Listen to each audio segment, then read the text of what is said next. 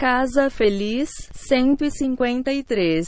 Capítulo 8 O caminho para uma casa feliz. O rabino Yosef Shain, conhecido como Ben Ishi Shai, de abençoada memória, conta a história de como Hashem decidiu onde construir o seu templo.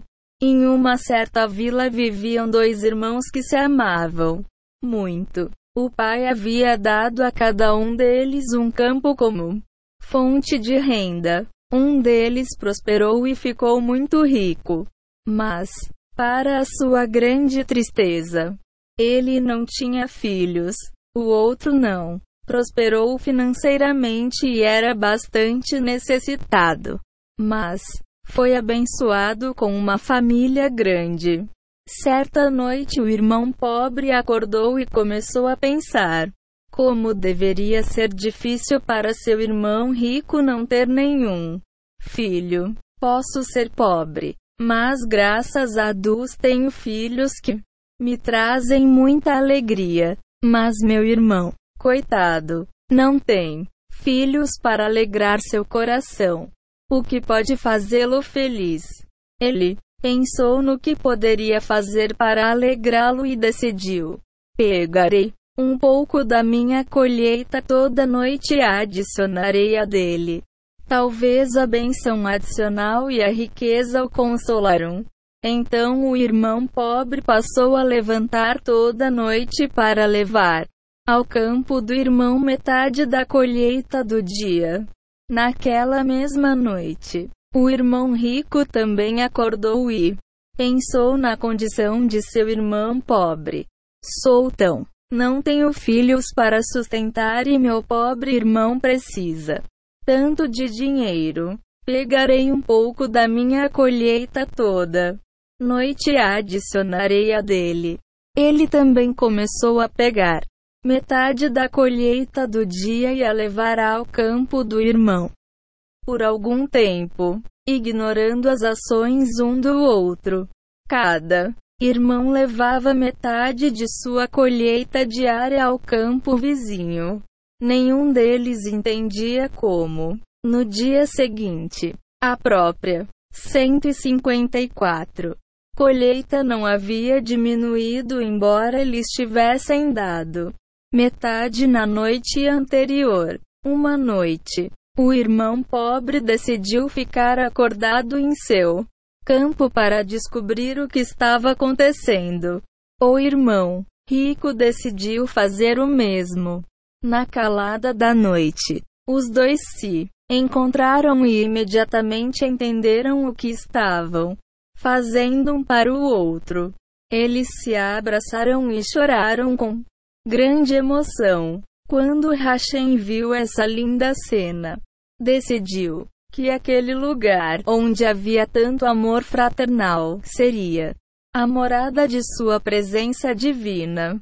O templo sagrado foi construído ali. Ao mesmo tempo, uma história completamente oposta estava acontecendo em outro lugar. Havia também dois irmãos, um rico e sem filhos e um pobre com uma grande família. A diferença é que, nesse caso, eles se odiavam-se. Na mesma noite em que os outros dois irmãos acordarão, esses dois irmãos também acordaram e pensaram um no outro. O pobre pensou: para que meu irmão precisa de tanta riqueza? Ele tem filhos para sustentar? Então ele decidiu roubar um pouco da colheita do irmão toda noite. O irmão rico pensou, e o bastante que meu irmão seja abençoado com filhos. Não é justo que também tenha riquezas. Ele também decidiu roubar um pouco da colheita do irmão toda noite. As visitas aconteceram algumas vezes até que o irmão pobre decidiu ficar à espreita e flagrar o ladrão de sua colheita. O irmão rico teve a mesma ideia. Os irmãos se encontraram na calada da noite, entenderam o que estava acontecendo e se atacar a Monse quando Hashem viu essa cena horrível. Decidiu retirar sua presença daquele lugar. Ali foi construído um templo de idolatria que espalhava ódio, intolerância e conflito pelo mundo. Casa Feliz 155. Tudo depende de nós. Se emulamos os irmãos da segunda história, se somos intolerantes, discutimos e brigamos, Hashem retira sua presença de nossa casa, que se torna local de conflito e sofrimento. Dos-nos livre. Se queremos que a presença divina habite entre nós, devemos seguir o exemplo dos irmãos que se amavam. Se temos de pensar compassivamente na esposa, em suas necessidades e no que lhe trará alegria. Devemos atender à vontade dela com alegria, mesmo que isso signifique sacrificar nossos próprios desejos. Quando Hashem vê que nos comportemos dessa maneira. Ele concede sua santa presença em nosso lar, que se transforma em um Mikdash Maat, em um pequeno templo sagrado. O céu neste mundo. Hashem deseja habitar entre nós. Como ele diz, e me farão um santuário e morarei entre eles. Aspas. Êxodo 25 para 8. Hashem não se refere ao santuário dizendo, eu morarei nele. Mas, sim, entre eles e em cada um de nós. A grande alegria de Hashem é que cada casa judaica seja um pequeno santuário, onde a presença divina possa habitar. Assim, não haveria necessidade de viajar até Haifa, ao Muro das Lã. Para rezar, poderíamos simplesmente ir a uma casa judaica, onde houvesse verdadeira paz entre marido e mulher e, literalmente, colocar notas de reza na caixa de correio. Uma casa de amor e paz é o recipiente que invoca todo tipo de bênção no mundo. Sucesso material, boa renda, boa saúde, satisfação e crescimento espiritual, felicidade e até a redenção final. Dependem de lares harmoniosos. Todos funcionam melhor em um ambiente feliz e motivados, que deixar as pessoas emocionalmente saudáveis, mais eficientes, criativas e produtivas na sociedade. O homem que vive em uma casa de Shalom Bait tem a mente livre para si. Concentrar nos estudos, trabalho, reza, crescimento pessoal e 156 O Jardim da Paz. Generosidade com os outros. Quando não há paz no lar, quase todos sofrem problemas emocionais, o que também é verdade mas muito menos aparente, é que a futura redenção do mundo depende da paz no lar. Como? E explicarei mais adiante, com a ajuda de Hashemonsi, a importância da orientação. Em vários anos trabalhando com a questão da paz doméstica, encontrei um denominador comum para quase todos os casos, o casal não recebeu treinamento pré-nupcial adequado. Os casais com problemas são normais em todos os aspectos. O marido e a mulher não têm a intenção de ferir ou magoar um ao outro. Eles compartilham o objetivo de ter um relacionamento tranquilo e amoroso. O que falta é o know-how prático de como conseguir isso. Ninguém nunca os ensinou e nunca lhes ocorreu que havia algo a aprender. Quando as pessoas estão dispostas a aprender as diferenças entre os sexos e como viver juntos com harmonia, a paz se aproxima. No entanto, há muitos homens que recusam o Estudo dos princípios básicos de um casamento próspero. Alguns pensam que não há necessidade. O que há para aprender? Meus pais aprenderam sobre a paz no lar. Sou tão tolo que alguém precisa me explicar como viver com minha esposa. Assim como todos se casam e conseguem se virar, eu também conseguirei. Aspas. Esse argumento se justifica quando o homem vive com um amigo. Uma dose de bom senso, sensibilidade e disposição para ceder são suficientes para dois homens viverem juntos em paz. Mas o casamento consiste num homem vivendo com uma mulher diferente dele de todas as maneiras. Ela. Capítulo 8 O caminho para uma casa feliz 157 Vê o mundo e reage de modo diferente. E tem prioridades e valores diferentes. Sem entender como funciona uma mulher, o marido acaba cometendo grandes erros sem saber o que está fazendo errado. Há uma diferença fundamental entre o homem e a mulher.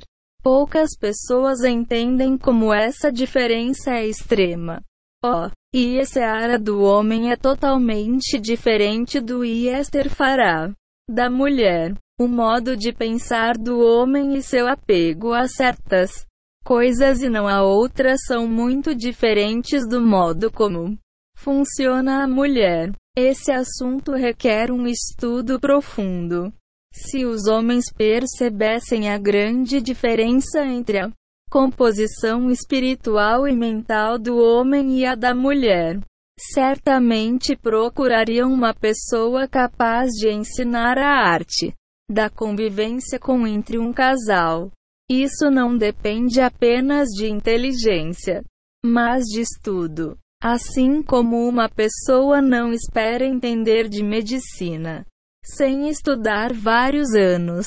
O homem não pode querer entender a esposa, viver em paz com ela ou saber como tratá-la bem, sem estudar o assunto. Apesar da diferença entre o homem e a mulher, a casamento também traz um novo pacote de mitzvot para o marido cumprir, e cada uma delas requer bastante estudo assim como todas as outras mitzvot da Torá. Por exemplo, todos sabem que o homem precisa de orientação para o tefilim corretamente, como colocá-lo que fazer em situações variadas e assim por diante. Mesmo que o homem compre o tefilim mais bonito e kesher do mundo, se ele o Coloca na parte da testa onde não cresce cabelo. Como muitos fazem erroneamente, não irá cumprir nenhuma vez a mitiva do tefilim. A mitiva do tefilim é uma das mais simples, muito mais fácil que muitas das mitivó envolvidas no casamento. Mesmo. 158 O Jardim da Paz. Assim, é preciso bastante estudo para que ela seja cumprida adequadamente. Isso vale ainda mais para o casamento, que requer esforço, estudo, orientação, muita reza e assistência divina. Os sábios da Torá, às vezes, até mesmo grandes rabinos com vasto conhecimento em diversas áreas da Torá não entendem por que precisam de orientação matrimonial, especialmente quando o professor tem menos conhecimento que eles em outros assuntos da Torá. 10. A resposta a esses rabinos está nos ensinamentos de bem. Zoman a ética dos pais. Cap. 4. Quem é sábio? Aquele escrito que aprende com todos, como está escrito com todos os que me ensinaram. Tornei-me sábio. Salmos 119. Aspas. Ponto. C. Imagine uma pessoa com um problema cardíaco em oftalmologista mais famoso do mundo. O oftalmologista não teria vergonha nenhuma em indicar o paciente a um cardiologista, já que sabe que seu conhecimento sobre o funcionamento do coração é limitado. Ninguém o recriminaria. Por isso, Miher, o homem pode ser um excelente estudioso de Talmud e, ainda assim, saber muito pouco sobre como viver em paz com a esposa. Ele não deveria ter vergonha de consultar um rabino, especialista na área de paz conjugal, mesmo que este último saiba menos em se tratando de Talmud. 44. A arrogância é o principal motivo pelo qual a pessoa não aceita orientações ou não se esforça pelo sucesso no casamento. A arrogância faz a pessoa sentir que tudo está bem e que os outros é que precisam mudar. 691. 159. Quase todos os problemas de Shalom Bait vêm de uma falta de conhecimento, o que significa que se casal tivesse a orientação e o know-how adequados, os problemas nunca ocorreriam. Se buscar esse conhecimento é um sinal de que a pessoa deseja melhorar a perfeição da criação. O propósito da criação só pode ser realizado por meio da paz no lar. Não importa qual outra mitzvah a pessoa cumpre, ou em que outro serviço a Hashem ela se envolve. Sem Shalom, Bait neste mundo, Hashem não alcança o propósito para o qual ele criou o mundo. Como será explicado? Na criação do homem, está escrito: e criou Deus o homem à sua imagem. A imagem de Deus o criou. Macho e criou-os. Gênesis 1 hora e 27 minutos. Com esse versículo podemos entender que quem não é casado não pode ser chamado homem, pois apenas quando o macho e a fêmea foram unidos eles foram chamados homem. Um homem sem uma mulher, ou uma mulher sem um homem, não tem o status de homem. Nessa mesma linha, o Zohar diz que qualquer forma que não contenha aspectos masculinos e femininos não é uma forma elevada, pois a forma elevada sobre qual é dito a imagem de Deus o criou era macho e também fêmea onde não há unidade entre macho e fêmea. Ou seja, se não há amor entre eles, a palavra amor em hebraico tem o mesmo valor numérico que a palavra um em hebraico. Não há imagem divina. O Zohar acrescenta: onde macho e fêmea não estão juntos em união. Hashem não concede sua presença divina aquele lugar. O homem pode ser a pessoa mais virtuosa do mundo. Mas se não há união entre ele e sua esposa, Hashem não habita em sua casa. Um homem sem uma mulher. E vice-versa. Não. Ida. É. Mas, os dois juntos sem a presença divina também não são nada. Se eles não têm paz no lar, a presença divina não estará entre eles, mas quando eles merecem ter Shalom Bait, a presença divina habita entre eles. Só então pode haver perfeição.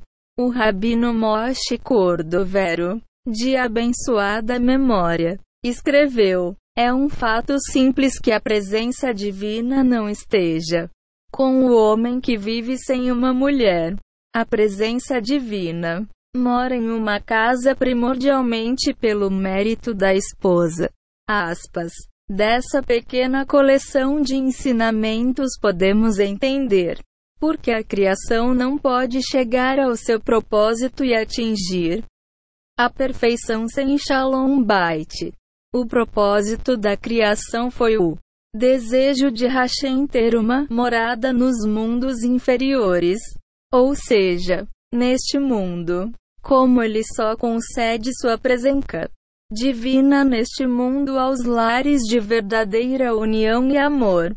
A paz no lar é um elemento necessário para que o propósito de criação seja realizado. Não é bom que esteja o homem só. Gênesis 2 horas e 18 minutos. O homem que não se casa não cumpre o propósito da criação. A presença divina só habita onde há masculino e feminino. Um homem solteiro, por mais virtuoso que seja, não é capaz de trazer a presença divina a este mundo. Portanto, vários Grandes Tzadikim que ficaram viúvos em idade avançada se casaram novamente, mesmo podendo continuar a viver sem uma esposa. Quando sua primeira mulher faleceu, o Reb Nachman de Breslav, que seu mérito nos proteja, casou-se de novo, rapidamente. Ele notou que, se não fosse por vergonha, ele teria se casado imediatamente após o término do mês de luto pela esposa. Como a Torá diz que não é bom que esteja zero. Homem só. Ele queria diminuir o tempo em que tinha o status de não ser bom. Mesmo quando o homem se casa, ele não exerce sua obrigação de cumprir o propósito da criação até que tenha Shalom Bait. Os casais que vivem em conflito não cumprem o propósito da criação e prejudicam a própria alma. A presença divina espera para descer, mas não pode. Os conflitos entre eles causam conflito e separação nos mundos superiores. D. As nos livre. Somente quando o homem se casa e tem paz e harmonia de verdade com a esposa, não apenas um cessar-fogo ou uma trégua. O mundo pode alcançar a perfeição, a paz e o amor. Entre um casal invoca a presença divina que, por sua vez, traz bênção e abundância a todo o mundo. Tudo pelo mérito do casal que vive em paz, assim como na história dos dois. Irmãos que se amavam-se. Ó, oh, podemos concluir que todo marido deve estar consciente da necessidade de aprender e se esforçar para conseguir shalom. Bait. Mesmo quem acha que já conseguiu isso deve ter em mente que talvez não saiba o que seja a verdadeira paz no lar. Como dito, não estamos falando de um cessar-fogo ou um Tratado de Paz. Shalom Bait significa união e amor absolutos, em que o amor é igual ao Monsi. Há necessidade de orientação sobre como alcançar a paz no lar é incontestável. A paz no lar não é como as outras mitivó. É uma mitiva da qual toda a criação depende. Bondade. O Salmo 89 diz que a bondade é a fundação sobre a qual foi edificado o mundo. Se o lar é um microcosmo do mundo, podemos também dizer que o lar é edificado sobre a bondade. Na ética dos pais está escrito: o mundo se 162 dá sustenta em três coisas: estudo de Torá, serviço, adus, é bondade. Os atos de bondade sustentam o lar e o mundo. A bondade do marido que sustenta e constrói o mundo é somente aquela feita depois que ele é bom com a esposa. Se ele se preocupou com as necessidades dela para que não falte nada e que ela seja feliz, se daí então ele necessidades dos outros. Não há limites para a sua Recompensa: o tapete vermelho. O homem que é bom fora de casa, mas se esquece da esposa, enfrenta um difícil desafio. aos seus olhos, e para quase todos que o conhecem. Ele é realmente generoso. Ele é respeitado e honrado em sua comunidade. As pessoas gostam e querem estar perto dele. Ele se sente bem por todos os seus atos de bondade e pelo retorno e reconhecimento que recebe. Como diz o Talmud, o mundo se sustenta pelo mérito de suas ações. Quando ele chega a casa, espera receber da esposa o mesmo tratamento caloroso e respeitoso. Ele sabe de suas boas ações e acha que a mulher deve ser grata por ser casada com um homem bondoso, atencioso e amado. Mas aqui o encontra bem diferente. A esposa é cheia de raiva, desprezo e reclamações contra ele. Ela não o respeita. A posição do marido fora de casa não a impressiona. As queixas da esposa são totalmente justificadas. Ela deveria ser prioridade máxima, mas não é. Ele passa os dias fazendo favores para os outros, menos para ela. Ela não entende porque está em último lugar na lista de prioridades do marido. Porque ela é inferior a todo mundo. Porque ele é bom com todos e não com ela? Porque ele tem tempo para estranhos, mas não para ela? Para uma casa feliz, 163. Após estudar o capítulo, em primeiro lugar, o homem já pode entender o erro que um marido assim está cometendo. Mas o marido ingênuo que desconhece a mensagem do primeiro lugar pode achar que seu comportamento e suas expectativas são justificados. Suponha que a história termine com os dois lados reclamando. O marido reclama que a esposa não o respeita, como todo mundo, e a mulher reclama que está em último lugar na vida do marido. Mas isso não acaba aqui. A frustração da esposa cresce a cada dia. Ela sempre reclama que o marido não tem tempo e não faz nada por ela. O marido não entende e vê a esposa como uma bruxa egoísta que quer impedi-lo de fazer suas boas ações. Isso leva a esposa ao desespero e a um desgaste emocional profundo. O pobre da sua família vem em primeiro lugar, porque um homem consideraria a própria esposa como sua última prioridade? Seria ele tão perverso e cruel? Não. Ele apenas esqueceu uma regra essencial da bondade. Ou seja, que o pobre da própria família vem em primeiro lugar. O Rav Yosef explica o versículo: Emprestarás dinheiro ao meu povo, ao pobre que está contigo. Êxodo 22 horas e 24 minutos. Pobres ou ricos zero. Pobre vem primeiro. O pobre da sua cidade e o pobre de outra cidade, o pobre da sua cidade vem primeiro. O pobre da sua família e o pobre da sua cidade, o pobre da sua família vem primeiro. Aspas. TB. Tratado Bava Metsia 71.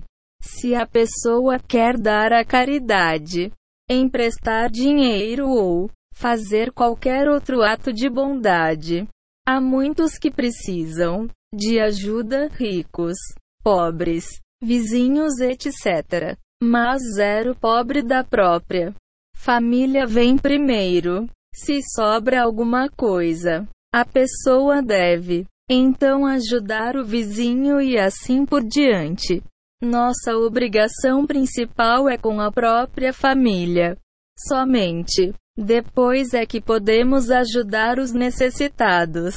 Quando nos 164 O Jardim da Paz. Inspiramos a fazer atos de bondade. Devemos lembrar que a Bondade começa em casa com a própria esposa. Depois de ser generoso com ela, você pode aproveitar e fazer mais caridade fora de casa, para a vizinhança ou todo o mundo, e será abençoado. O teste decisivo do caráter de um homem é o modo como ele se comporta na própria casa, entre quatro paredes. Isso vale para todos os traços de personalidade, especialmente a bondade e a generosidade. Se o homem não é bom e generoso com a esposa, é um sinal de que qualquer bondade feita fora de casa é falsa, um show montado com segundas intenções.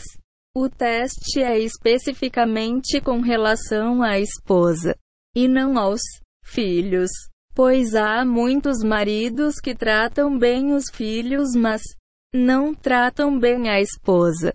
Trata-se de um grande erro, já que esse tipo de comportamento mostra à esposa que seu marido não a ama mas somente aos filhos. O Rav Shem Vital, de abençoada memória, principal, discípulo do Arizal, declara: 12 horas e 20 minutos. Há pessoas que fazem caridade com todos, mas não como F, membros da própria família, e pensam que quando chegarem ao mundo da verdade, os portões do jardim do Éden se tido. Ai delas e ai de. Abrirão. Ai delas e ai de suas almas. Pois não percebem que todos os seus atos de bondade são vãos. Aspas. Gratidão. Em Êxodo, Hashem ordenou que Arão golpeasse a areia com seu bastão, e dali sairiam milhões de piolhos a terceira das dez pragas que Hashem lançou sobre o Egito. A questão é porque essa praga tinha de acontecer por meio de Arão e não de Moisés. O Rashi responde: não era apropriado para a areia ser golpeada por Moisés, já que ela o protegeu quando ele matou o egípcio e o enterrou na areia. Portanto, Arão foi o encarregado de golpeá-la.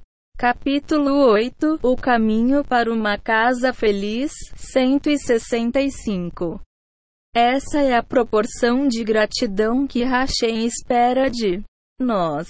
A areia é um objeto inanimado que não escolheu conscientemente ajudar Moisés. Pela natureza, as coisas podem ser enterradas na areia.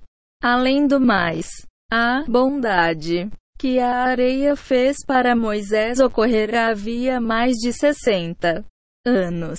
Mesmo assim, Hashem quis que Moisés lembrasse como a areia o ajudou e que fosse grato não apenas aos poucos centímetros que usou, mas a toda a areia do mundo. Transformar a areia em piolho seria ingratidão da parte de Moisés. Então Aaron teve de iniciar a praga. Se essa é a medida de gratidão que devemos demonstrar a objetos inanimados que nos beneficiaram de alguma maneira, temos de ser ainda mais gratos ao ser humano que nos ajudou. A areia não tem sentimentos, mas as pessoas Simon-se devemos ser ainda mais gratos à esposa que faz tanto por nós e que é especialmente sensível e emotiva. Um ingrato não tem conexão com Hashemon se nossos sábios. Dizem que quem nega a bondade recebida de um amigo acaba negando a bondade de Hashemon se para aprender a ser grato a Hashem. Devemos primeiro aprender a ser gratos à areia, como Moisés. Antes de reconhecermos e sermos gratos pela 166 O Jardim da Paz. Proibido humilhar qualquer um. É bem pior humilhar a pessoa que nos fez o bem, já que isso demonstra ingratidão. Lição de casa: Cultivar gratidão requer tempo e esforço. Uma boa maneira é comprar um caderno e escrever todas as gentilezas que sua esposa faz ou já fez por você.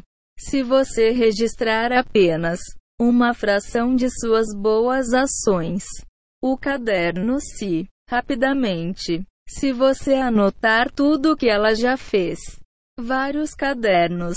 Depois de fazer isso, é preciso revisar a lista e adicionar tópicos periodicamente. Então você pode procurar sua esposa e agradecer por tudo. E um caderno de gratidão é uma boa prática para lembrar e reconhecer todos que foram bons conosco. Nossos pais, professores, amigos e até mesmo estranhos. Se registramos boas ações por escrito, desenvolvemos nosso senso de gratidão e ficamos mais inclinados a expressar esse sentimento. Podemos também contemplar os bens que recebemos de objetos animados e inanimados e pensar em como eles contribuem para nossa vida e bem-estar. Desse modo, podemos tornar a gratidão uma segunda natureza e a gratidão nos traz alegria. Quando vemos a metade do copo cheio, em vez de olhar a metade vazia, chegamos mais perto. Da Emuna e de Hashemon, seu simples exercício de expressar. Gratidão pode mudar todo o nosso olhar sobre a vida. Primeiro, a gratidão começa em casa, com a própria esposa. Essa é a área em que o ISARA mais se esforça. Para fazer o homem ver apenas o negativo. A mulher, mais que qualquer um, merece a gratidão do marido, pois ninguém mais por um homem do que sua esposa. O marido deve dizer à esposa que reconhece todos os seus atos de bondade para com ele. Quando a esposa vê que Marido aprecia o que ela faz por ele, agradecendo e elogiando. Para uma casa feliz, 167. Ela tem força para continuar. Ela julgará o marido para o bem e irá querer fazer mais por ele, pois é um prazer agradar a alguém que é realmente grato e sabe como expressar sua gratidão, aprendendo a sorrir. Se o marido registra e revisa regularmente tudo o que a esposa faz por ele, então quando ela cometer algum erro ou mostrar algumas falhas de caráter, como todos acabam fazendo, essas imperfeições não terão importância comparados a toda a bondade dela. Um erro ou uma falha não são nada aos olhos de um marido grato e compreensivo. Ele pensa apenas no que ela faz e em como ele precisa agradecê-la e retribuir sua bondade de todas as maneiras possíveis. Quanto mais ele contempla o que ela faz por ele, mais ele a amará. E quanto mais ele a ama e é bom com ela, mais ela retribuirá esse amor e continuará sendo generosa. Quando a mulher se sente valorizada, vê a concretização ar de seus esforços e tem forças para continuar sua difícil tarefa. Nada é pior que sentir que ninguém valoriza nosso trabalho. Sem reforço positivo, a pessoa acaba parando de trabalhar, dizendo: Ninguém reconhece o meu trabalho de qualquer jeito. O que adianta continuar, se o marido é ingrato e não reconhece toda a bondade de sua mulher? Um dia ela não será mais generosa e o relacionamento passará de doce a azedo. Ingrato. Nada é mais desprezível que um ingrato. Segundo os sábios, é proibido fazer qualquer boa ação para um ingrato. De fato, eles dizem que os favores que se faz a uma pessoa assim são equivalentes à idolatria. Porque os sábios foram tão rigorosos. Simples. A raiz da ingratidão é a arrogância, a mãe de todo o pecado. O arrogante. Tu acha que merece tudo, que todos lhe devem algo e que os outros devem ficar felizes em poder servi-lo. Quando dizemos a um arrogante que ele deve agradecer a esposa tudo o que ela faz por ele, ele diz: O que tenho de agradecer? Porque eu aguento. Ela que deveria me agradecer. Essa era a atitude do perverso Ramã, que se autodeclarou uma divindade e disse que todos deviam servi-lo e se curvar diante dele. Quem é generoso com um arrogante se assemelha ao idólatra. Ele negará a bondade de Hashem. O homem que não reconhece a bondade dos outros para com ele certamente negará a bondade de Hashemon se a pessoa boa é apenas um agente da bondade de Hashemon se esse o receptor não reconhece a bondade que está recebendo de outro ser humano. Como pode discernir a verdadeira fonte e ser grato a Hashem? Em outras palavras, se ele não reconhece o agente, como vai se lembrar do remetente?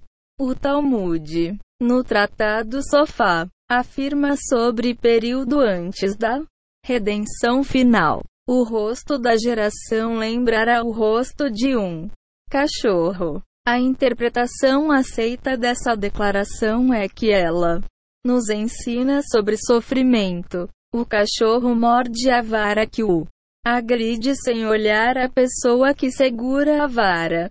Desse modo, as pessoas lutaram contra quem as fere sem procurar aquele que realmente mandou os sofrimentos. De acordo com o que os sábios nos ensinaram sobre zero ingrato, ou seja, que ele não reconhece a generosidade dos amigos e acaba negando a bondade de Hashem. Podemos entender de outra maneira a passagem do Talmud mencionada acima. Se você estende uma vara a um cachorro com um bife na ponta, ele não notará a vara, já que estará fixado no bife. Ele também não perceberá a pessoa que lhe estende a vara. Do mesmo modo, os homens estão tão absorvidos em seus. Capítulo 8 O caminho para uma casa feliz 169 Desejos que não notam quem provê as suas necessidades. Eles não veem a vara, ficam tão fixados em satisfazer seus desejos que não têm tempo para agradecer ao provedor. Ó, oh, Mestre do Universo! A ingratidão à esposa é uma repetição do erro de Adão. Hashem o questionou: Acaso da árvore de que te ordenei não comer dela? Comeste. E disse o homem: A mulher que deste comigo, para mim, ela deu-me da árvore e comi. Aspas. Gênesis 3 horas e 11 minutos menos 12. Segundo o Rashi, Adão negou a bondade de Hashem, que lhe deu uma mulher para ajudá-lo. Assim que tropeçou, ele culpou a esposa e Hashemon se ele disse a Hashem, a mulher que me deste é culpada. E tu és culpado por me dar uma esposa a Simon Baal Returin escreveu que Adão retribuiu o bem com o mal. Quando a esposa sente que o marido não a valoriza, ela compreensivelmente tem queixa sobre ele. Se o marido escuta as reclamações e melhora, restaura a paz em casa. Mas na maioria dos casos, quando o homem não aprendeu a ser grato, ele não entende o que a mulher quer dele. Ele não entende o que lhe falta e a coloca para baixo, dizendo que ela arrogante por querer que os outros a elogiem o tempo todo. Ele faz com que ela se sinta culpada o que resulta em um descontentamento absoluto. A esposa não valorizada pode achar que a morte é melhor que a vida, pois ao menos o seu sofrimento terminaria. Assim, com o marido a desrespeitando, é como se ele estivesse lhe atirando flechas, uma após a outra. Esses conflitos são como facas em seu coração. E cada vez que ela lembra o que ele disse, a faca é fincada novamente. Isso pode acontecer centenas de vezes por dia. O que eu fiz para ele? Porque ele me diz essas coisas? O mundo de uma esposa tão infeliz é escuro triste. Ó, oh, 170 O Jardim da Paz. Gratidão a Hashem. A arrogância é a raiz da ingratidão. É também a raiz da raiva estresse e depressão. O arrogante pensa que todos devem agir conforme os seus desejos. Ele acha que Hashem lhe deve alguma coisa e se estressa cada vez que não recebe exatamente o que quer, assim que algo não exatamente de acordo com seus planos. Ele fica nervoso. Ele guarda rancor contra Hashem e isso o leva à depressão. O. Reb Nachman escreve claramente em Sikoaran que, quando as pessoas ficam deprimidas, é como se estivessem com raiva de Hashem por não receberem o que querem. Essas pessoas guardam rancor contra Hashem, mesmo que não o expressem abertamente. A depressão é sinal das mágoas da pessoa com Hashemonse. O sentimento do ingrato de que Hashem lhe deve alguma coisa deriva-se do sentimento de que as pessoas lhe alguma coisa. Desde a infância, o ingrato não dá valor ao que seus pais fazem por ele. Agora ele pensa que a esposa tem a obrigação de lhe servir. Da perspectiva do ingrato, não há nada a agradecer. Ao contrário, como as pessoas lhe dever as coisas. Ele tem o direito de reclamar quando não recebe o que merece. Se o homem sabe que ninguém lhe deve nada e que não merece nada neste mundo, ele é grato por qualquer favorzinho. Isso é humildade. E trabalhar para conseguir a paz no lar significa esforçar-se para conseguir humildade. Quando o marido dedica um tempo todo dia para contemplar a benevolência da esposa, em sua tentativa de aumentar seu sentimento de gratidão, ele se aproxima de Hashem e consegue mais humildade. O marido humilde está sempre expressando sua gratidão pela esposa, dizendo que aprecia e reconhece tudo o que ela faz. Ele também agradece a Hashem, reconhecendo a verdadeira fonte de sua boa sorte. Casa Feliz 171 Louvando pela bênção de ter uma esposa tão boa e por todas as outras bênçãos de sua vida. A casa é o verdadeiro teste das características do homem. Fora de casa, é fácil fazer cena. A verdadeira face aparece quando o marido está sozinho com a mulher e os filhos. A humildade, raiz de todas as boas qualidades, começa em casa, com a própria esposa. O homem demonstra essa qualidade por meio da gratidão e do respeito à esposa. A perfeição da criação, portanto, depende da paz no lar. Quando lutamos por Shalom Bait, estamos realmente tentando nos tornar pessoas humildes, apreciadoras, felizes e generosas. Quando conseguimos isso, nossa casa se torna morada apropriada para a presença divina. Né lado da esposa. Don't count Eden. De